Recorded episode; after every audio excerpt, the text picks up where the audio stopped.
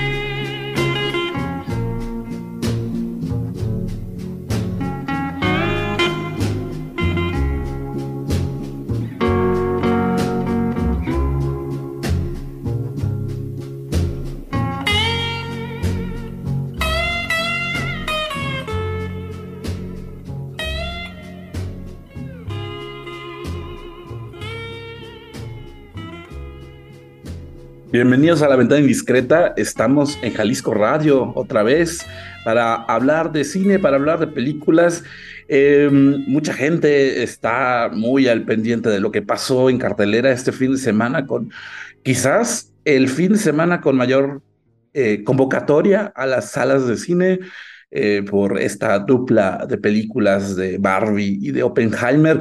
Nosotros seguimos esperando verlas para poder comentarlas en el programa, pero bueno, yo, ah, digamos, hace mucho que no se veía un, una convocatoria tan masiva. A mi gusto, pues, eh, tiene sus puntos a favor, digamos, tiene sus puntos de mm, que la gente recuerde que las salas de cine ahí siguen siendo una opción de entretenimiento y de cultura. Y, eh, pero también hace que otras opciones de cartelera sean más difíciles de ver también. Está conmigo, como cada miércoles, aquí en la ventana indiscreta, Anemarie Mayer. Anemarie, este, hablando desde dos ciudades distintas. ¿Cómo estás, Anemarie?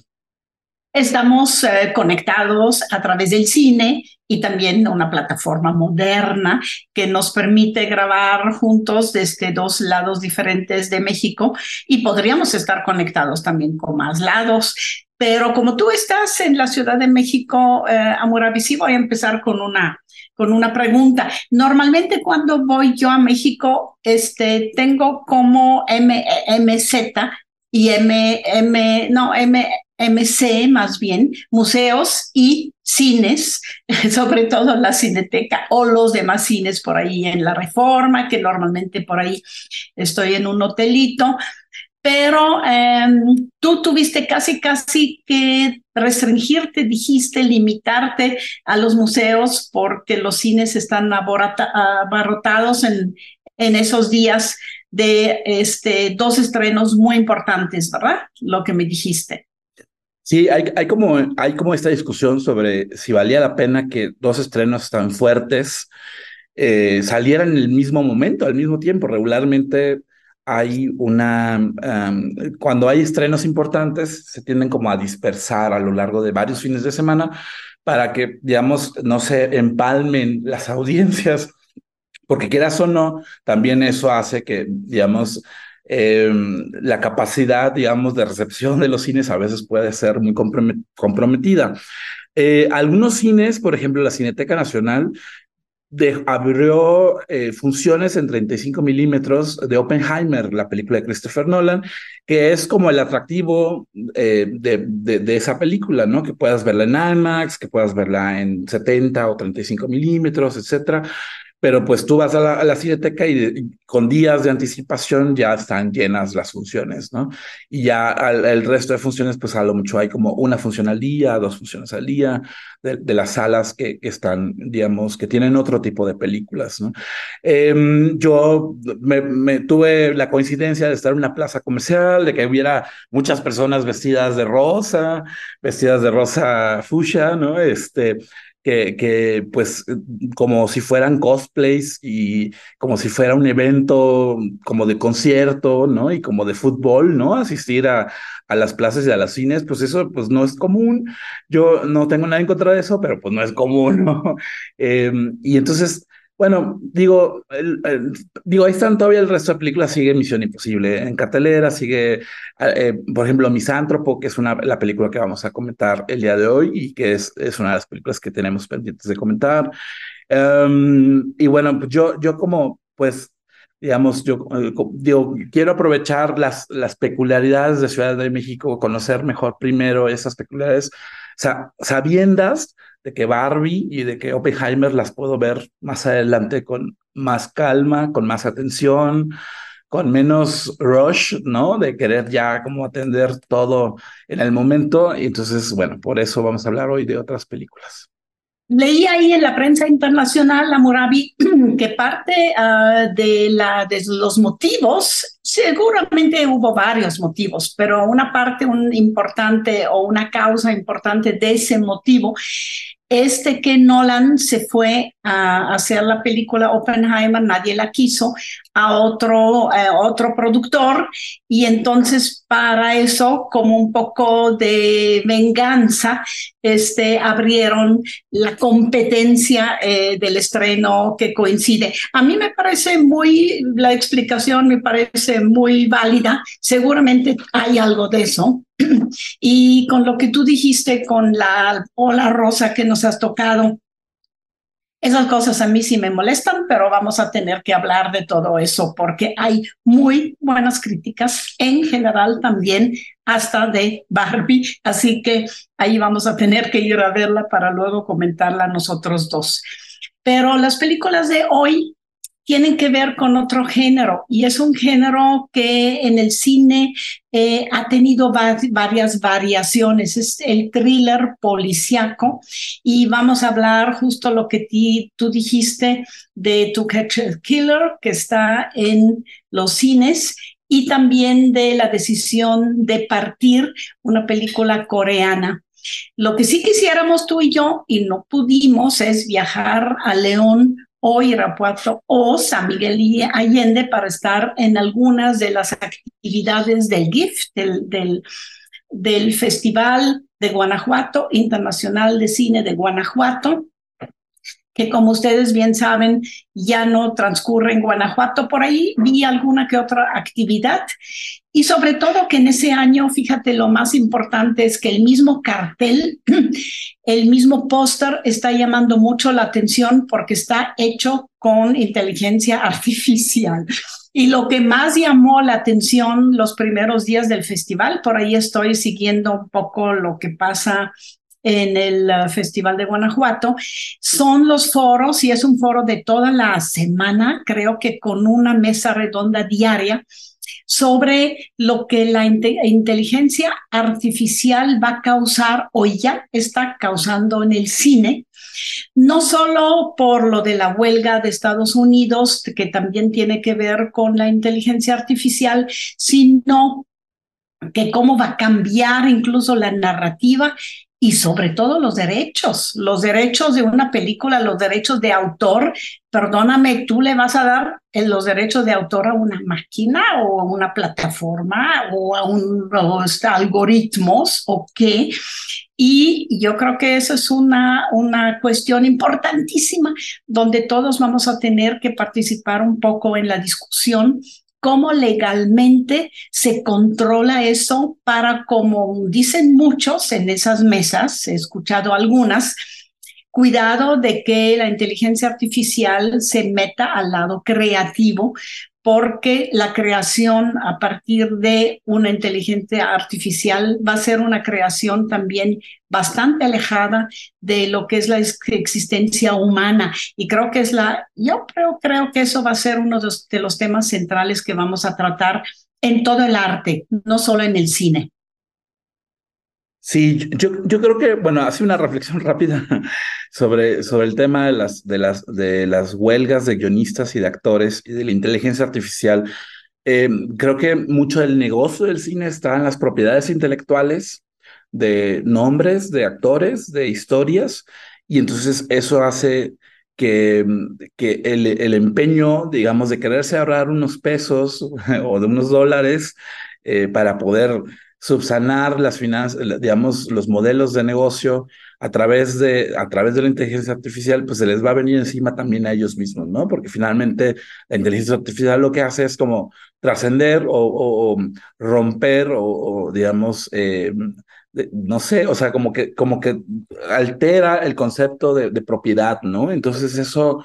Eso yo creo que a mucha gente le, le, le está afectando tanto a nivel digamos, de la, de la gente creativa, de los creativos, de los que participan en hacer las películas, de los que están en el mundo del cine porque tienen un interés genuino por hacer arte, por hacer creaciones interesantes, por, por, por, por hacer trascendencia, pero también va a terminar afectando a quienes, digamos, están en el mundo del cine por la cuestión del negocio, ¿no? Entonces, sí, sí va a ser una discusión más compleja, más amplia que simplemente los buenos y los malos, los, los, eh, etcétera. Em, pero bueno, pues eso pasa cuando hay cosas apresuradas y, ya cada vez se va a ver más, o sea, como, como, va a haber menos producción en los próximos meses y quizás años, probablemente vamos a, ver con más em, frecuencia, ver imágenes y videos hechas con inteligencia artificial en producciones tanto de televisión como cine. Y cuando, cuando llegue ese momento, ahí ya nos podremos preocupar eh, de manera más eh, puntual, ¿no? Anmari, ¿te parece si, bueno, ya vamos a entrar de lleno a las dos películas que vamos a comentar el día de hoy, Misántropo, como tú dices, de Damián Cifrón, y Decisión de Partir, una película coreana que me encanta el título, Decisión de Partir, y nos escuchamos en el siguiente bloque de La Ventana Indiscreta.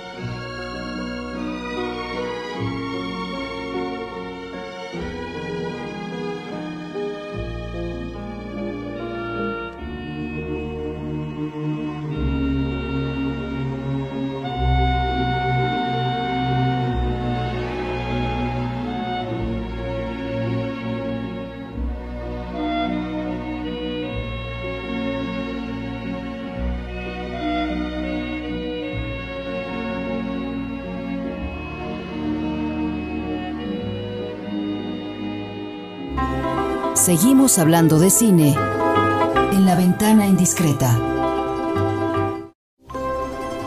Es momento de asomarse a la ventana indiscreta.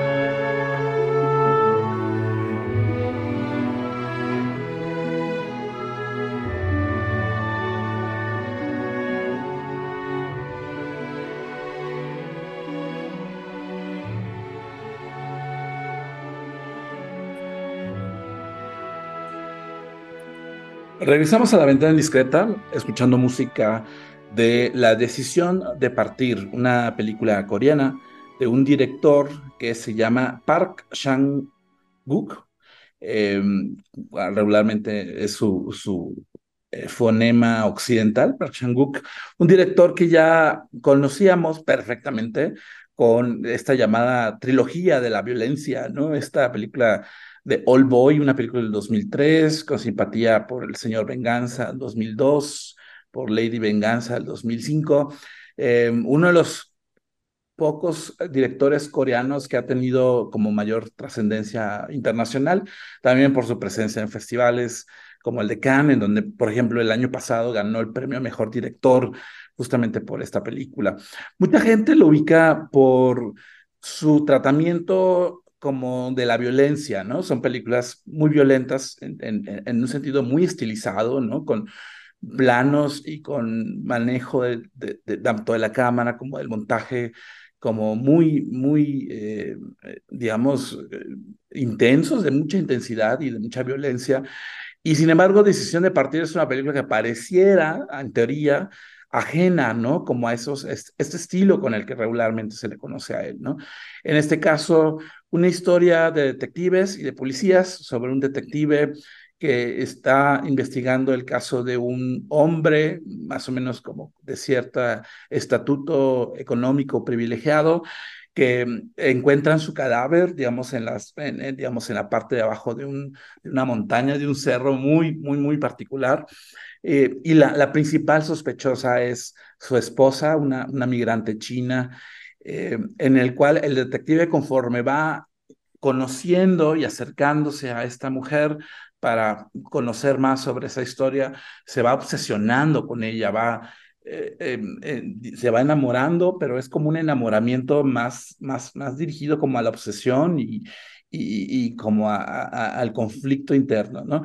Y entonces algunas personas la han comparado, por ejemplo, con, con Vértigo de Alfred Hitchcock, justamente también sobre un detective privado que, que, que, que ve una especie como de fantasma, ¿no? En, en una mujer a la que, que, que, una, a una mujer que, digamos, eh, queda condenada, digamos.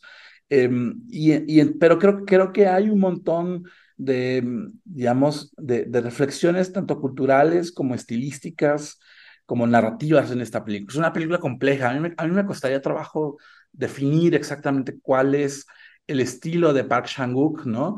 Creo que es, es, un director con, con un tratamiento del montaje impresionante. hay unos cortes que a mí me parecían increíbles y que no, no están frecuentes en el cine occidental. Anne-Marie, ¿tú qué piensas de decisión o la decisión de partir de Park Chan-wook? La decisión de partir me costó trabajo verla, me encantó, pero realmente no supe bien qué estaba viendo. Era eh, la historia de un hombre que tiene una obsesión y tiene un fuerte dilema, creo, entre la ética profesional y la moral también. Él está casado y tiene que investigar la muerte, como bien dijiste, de un hombre y se obsesiona eh, por la viuda y sobre todo por su manera misteriosa de ver la vida y de ser también. Y, esa obsesión para mí tiene que ver con una segunda lectura que yo, por inocencia quizás o eh, falta de cultura de, de, Oriente, no sé leer todavía.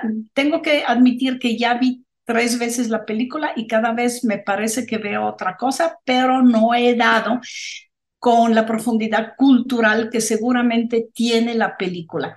Eh, mira, Moravi, yo me quedo con la historia de un detective, es un thriller, entonces, en el fondo, pero es un thriller que está basado más en el drama de un deseo, de un deseo masculino hacia este, como dos polos femeninos también. Su esposa sería un polo del que ya está, este, al que ya está ligado, creo que tienen 17 años juntos o algo así. Y el otro es esa nueva mujer misteriosa, misteriosa por ser china, misteriosa por ser una sospechosa de, ah, de asesinato, primero uno y después incluso otro más. Y luego también creo que tiene que ver mucho con Corea en sí también, porque donde pasa el asesinato es una parte maravillosamente bella a la vez de montañas muy, muy rocosas, muy fuertes, y donde termina es en las olas del mar que borra todo lo que está pasado, pasando y él también es alguien que tiene problemas de visión porque se está teniendo que poner gotas eh, en los ojos todo el tiempo. Entonces es como alguien que perdió el, el rumbo entre la montaña y el mar y no sabe bien si lo que siente o lo que ve o lo que anhela o lo que lo obsesiona es real o es fantástico. Por ahí veo y creo que por ahí entiendo la película.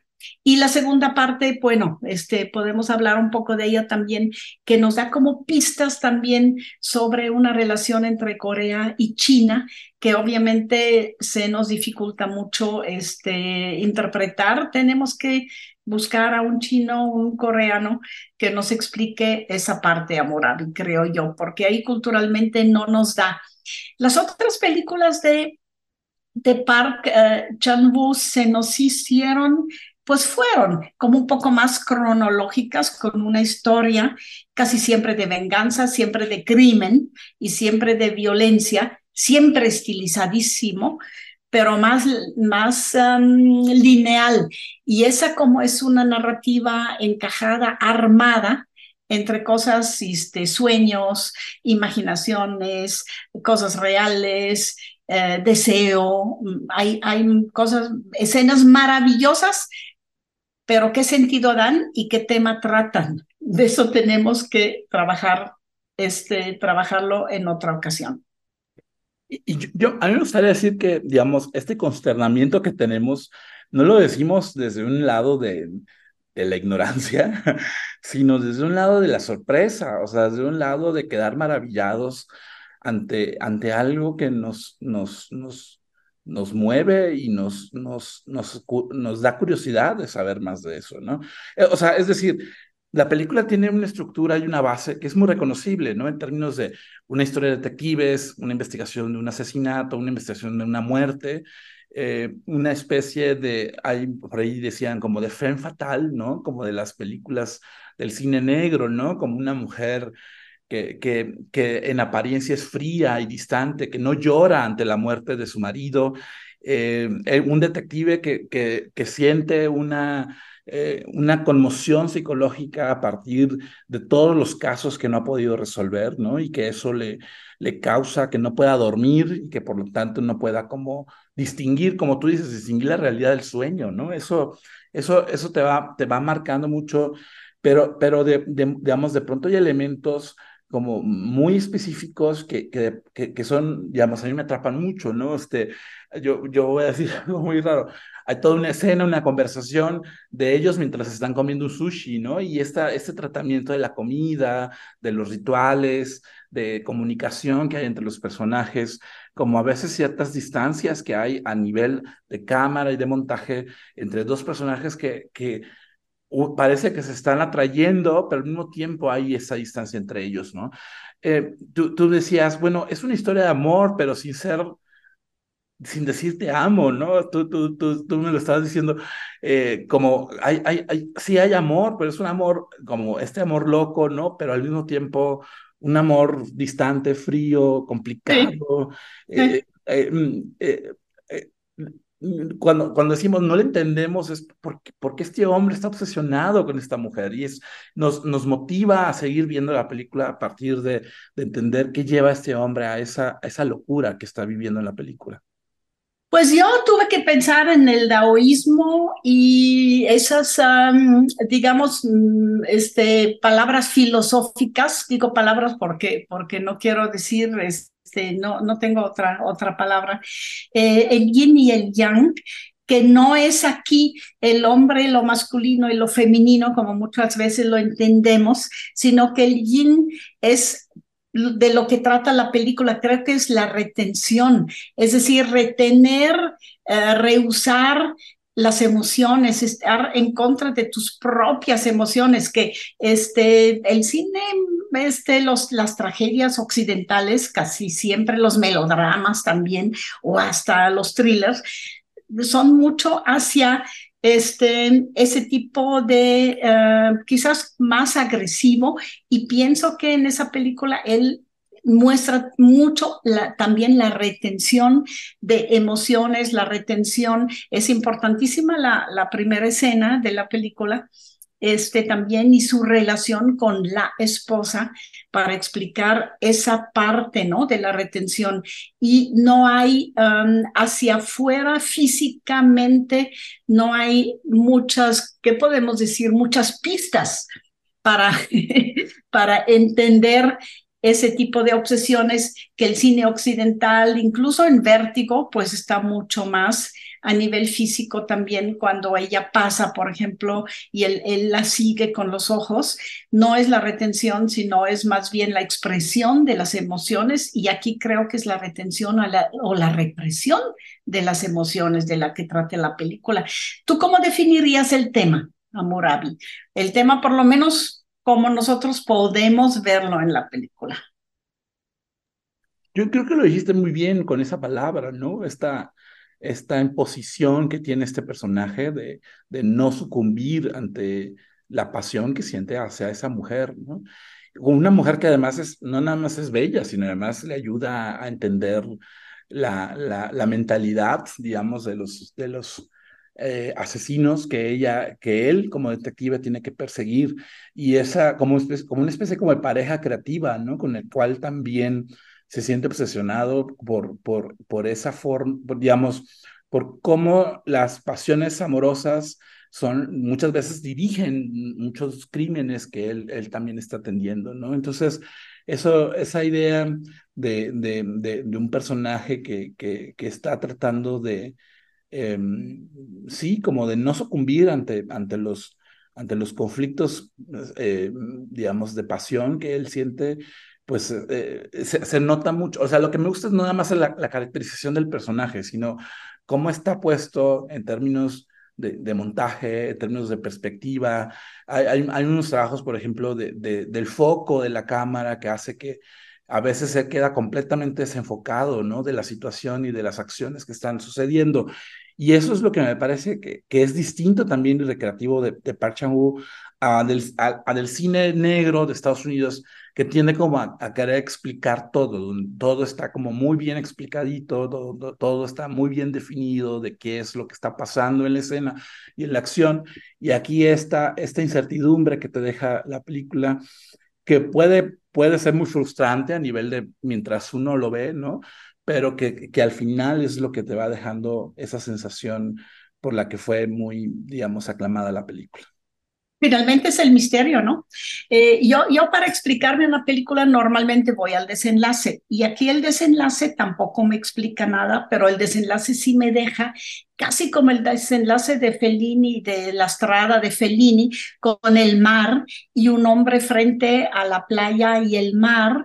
Eh, en Fellini es una especie de redención y aquí es como una especie de liberación de esa obsesión, porque el objeto de la obsesión ya las olas se lo llevaron, algo así. Entonces me encanta, yo no sé tú, el pero el desenlace de la película es que estamos platicando de si de partir, ese mar abierto y esas olas que llegan y esas olas que se llevan también algo que lo eh, obsesiona, para mí es bellísimo y es profundísimo. Es una película que yo amo profundamente y seguramente volveré a ver varias veces.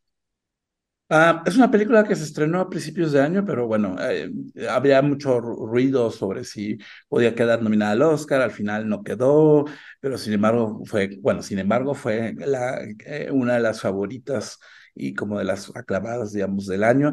Para Shangu, a mí lo que me gusta es que, se, digamos, como alguien que está tan acostumbrado a hacer este cine de acción, eh, y, y, digamos como de acción violenta y cosas por el estilo, eh, cuando de pronto estos directores que están muy abocados a, ciertos géneros saltan a otros géneros, por ejemplo, al, cine negro, al cine dramático, eh, hay, hay, una explosión muy fuerte, ¿no? En términos de, de, de, rehacer o reconstruir todas las convenciones del género de cine detectives, y eso yo lo agradezco muchísimo. Y vuelvo a decir, el título me parece que es uno de los mejores títulos que he visto en una película. Decisión de partida, a mí me gusta muchísimo el título. Y yo, la entrada de pues eso ya es una, una, un, un aliciente para poder ver a decisión de partir de Park Chang-wook. Anne-Marie, gracias. Nos eh, despedimos de este bloque para hablar de la siguiente película y los dejamos con música de decisión de partir de Park Chang-wook. Nos escuchamos en el siguiente bloque, La Venta Indiscreta.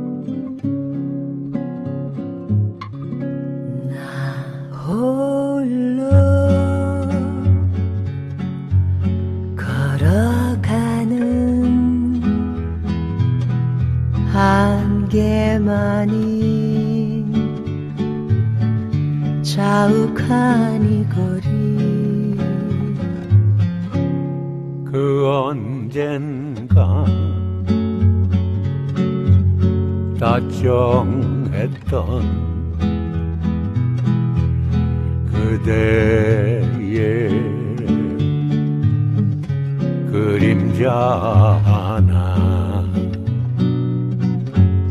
생각하면 무엇 하나 지나간 추억. 그래도 애타게 그리는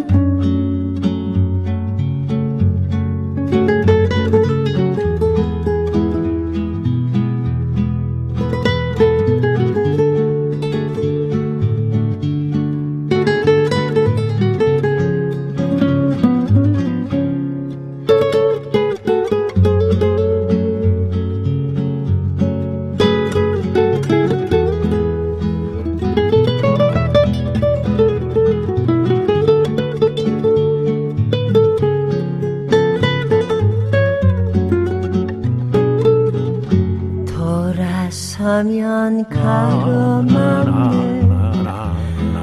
낮은 목소리 바람이여 La ventana indiscreta.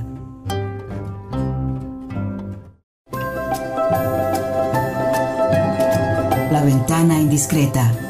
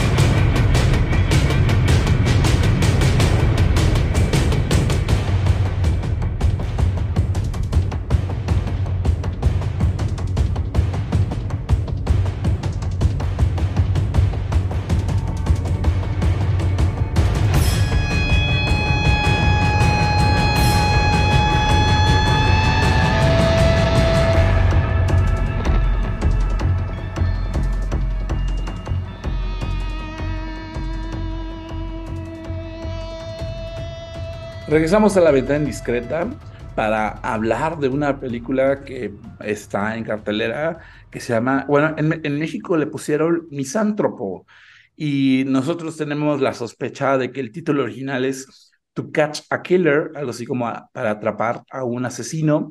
Todavía tenemos duda de cuál sea el título original correcto, pero lo importante es que aunque es una película norteamericana, está dirigido por un realizador argentino que tenemos mucho conocimiento de él y que nos da mucho gusto que haga esos, esos viajes, digamos, interculturales, que se llama Damián Cifrón. Damián Cifrón lo habíamos conocido por una película que se llama Relatos Salvajes, que es este juego como de seis historias de situaciones que desembocan completamente en la violencia de manera casi absurda y humorística, ¿no? En, en la sociedad argentina, y de una serie de televisión que se llaman Los Simuladores, que tienen como varias versiones. eh, fíjate, imagínate que una, televisión, una serie de televisión argentina sea tan exitosa que haya versiones españolas, mexicanas, norteamericanas, etcétera, ¿no?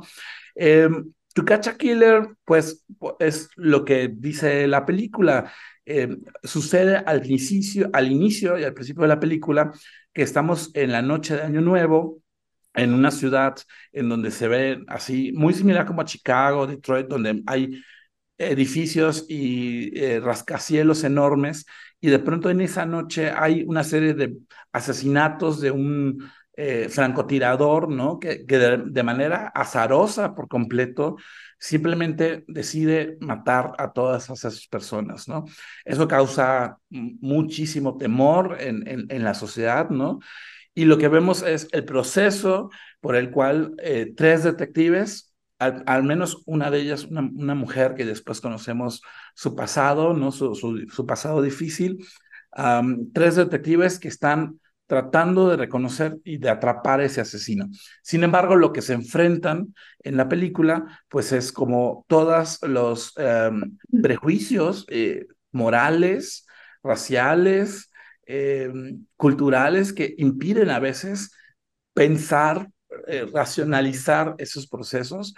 Y a mí lo que me llama mucho la atención es como, bueno, queremos atrapar a un asesino o queremos hacer política en este momento, ¿no? Entonces eso a veces, eh, eh, un poco similar a la decisión de partir, part, eh, tomar un género como es el de detectives, como es el género negro, y jugar con esas convenciones, jugar con eh, poner acento y crítica en, en, en, ciertas convenciones narrativas con que están construidas las películas, digamos, de asesinos seriales y detectives, etcétera, ¿no?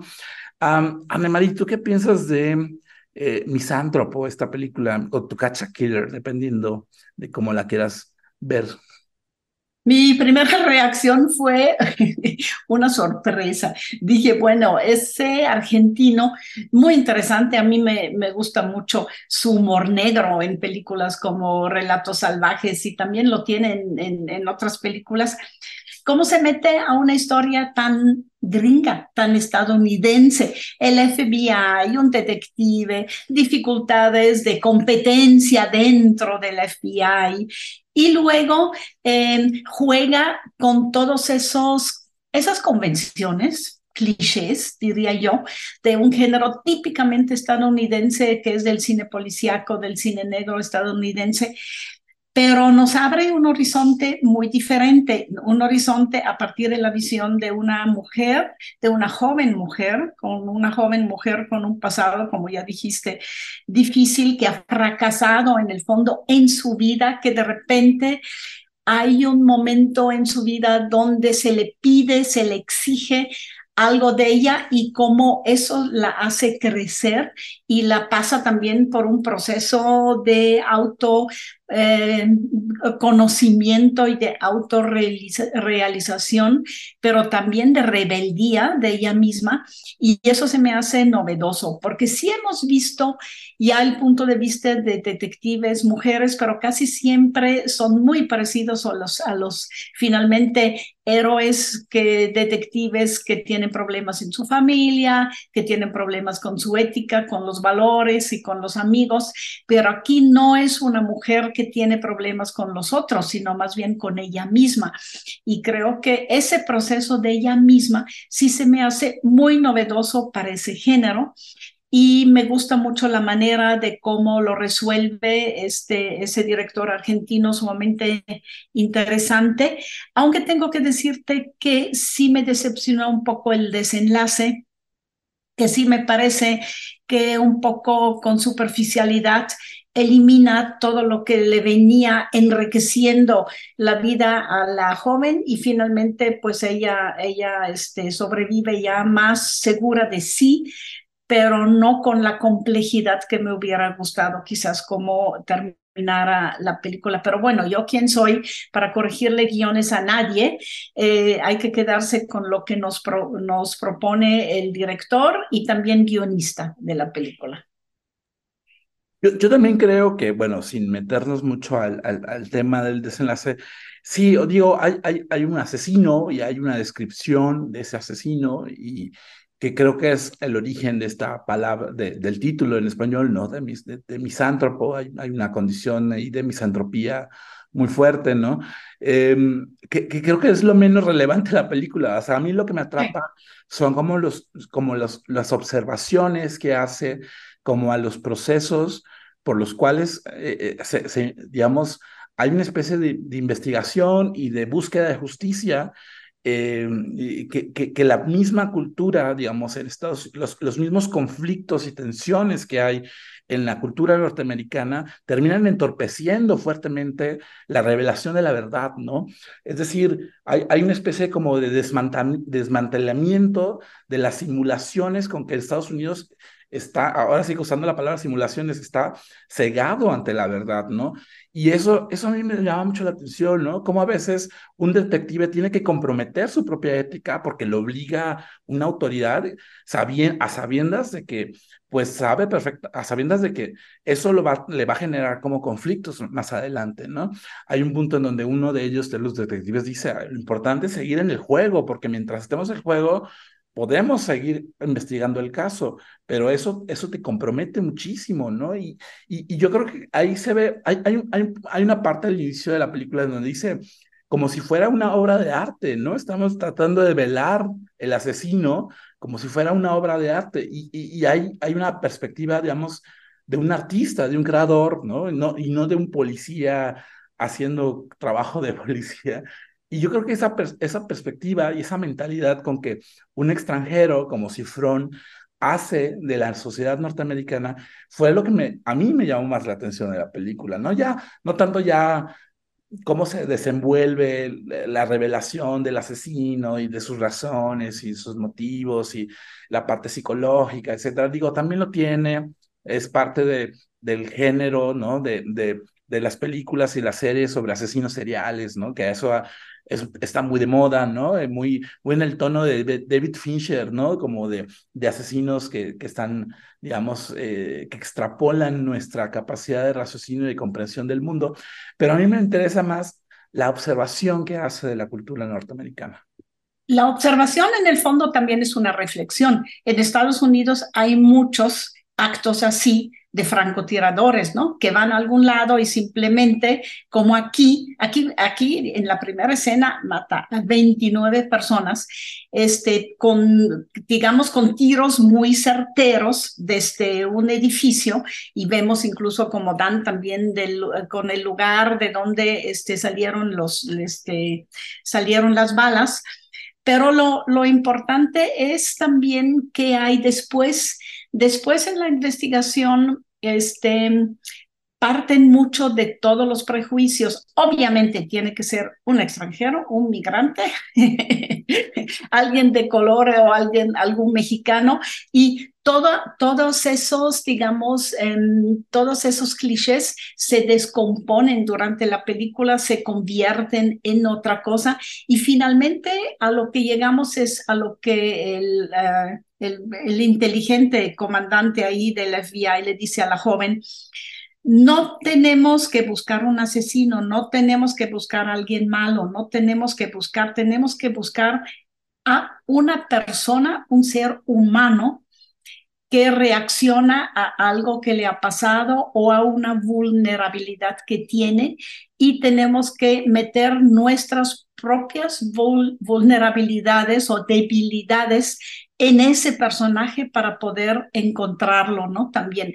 Eso se me hace interesantísimo porque es como finalmente, tanto para él como para la joven, incluso ahí también involucran a otro personaje interesante, encuentran y ella también se enfrenta a los prejuicios que ella como mujer también tiene este frente a los hombres, porque si el jefe la invita a cenar, entonces ella luego, luego primera, ah, ese quiere algo conmigo y en la, en la misma escena pues se desdice y se descompone también ese tipo de reacciones y prejuicios que ella tiene, tiene también hacia las, los hombres, ¿no? Y el patriarcado. Y, yo creo que un poco eh, me, me, gusta cómo eh, Cifrón parece ser como un hábil observador, digamos, de, de, de, las debilidades humanas, ¿no? O sea, relatos salvajes no es en sí la violencia, sino son como las, digamos, las vulnerabilidades sociales con que los individuos tienen que, tienen que actuar y, eso, eso desemboca la violencia, ¿no? Eh, y, y, esto aquí hay como una claridad muy, muy, muy similar, pero pues en, en, en, la, en clave de cine policíaco.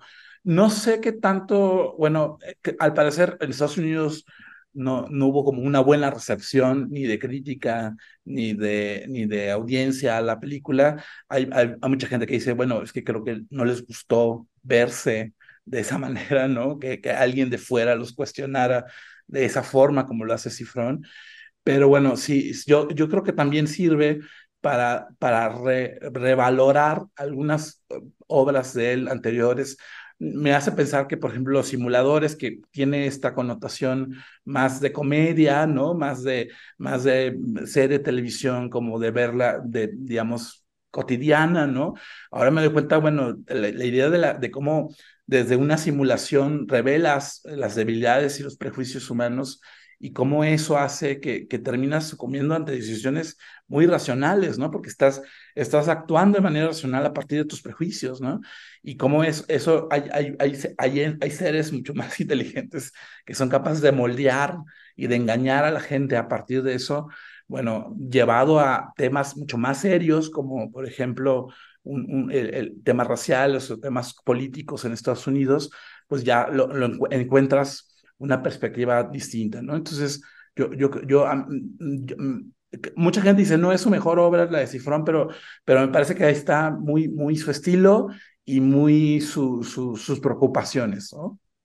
Yo creo que hace falta que haga más filmografía para que digamos es su mejor o su peor obra. Es una obra que está en camino y sobre todo para mí revierte lo que son un poco los clichés del thriller negro y detective que es muy masculino. Entonces aquí decirnos, oigan, no, se no depende de hombres o mujeres, es de personas que han vivido cosas en su vida que los vuelven débiles y vulnerables y de aquí, de ahí, nace la violencia y es ahí donde la tenemos que combatir y buscar me parece muy humanista, me parece como una ética muy humanista de un realizador argentino que hace cine, donde haga cine, esa película es de Estados Unidos, mete el dedo en esa llaga de que no se trata tanto de cosas como los manejamos, sino que hay que ver qué hay atrás. Y una visión mucho más trascendental, ¿no? También, claro. hermano. Anne-Marie, sí. muchas gracias por acompañarme hoy al programa de La Venta Indiscreta, eh, a, a, comentar estas películas de, de, tono policiaco, pero bastante mm, emocionales y dramáticas. Eh, y gracias a todos los que nos escucharon hoy aquí en este programa. Los dejamos con música y nos escuchamos el siguiente miércoles de, para seguir hablando de cine en La Ventana Indiscreta. Hasta luego.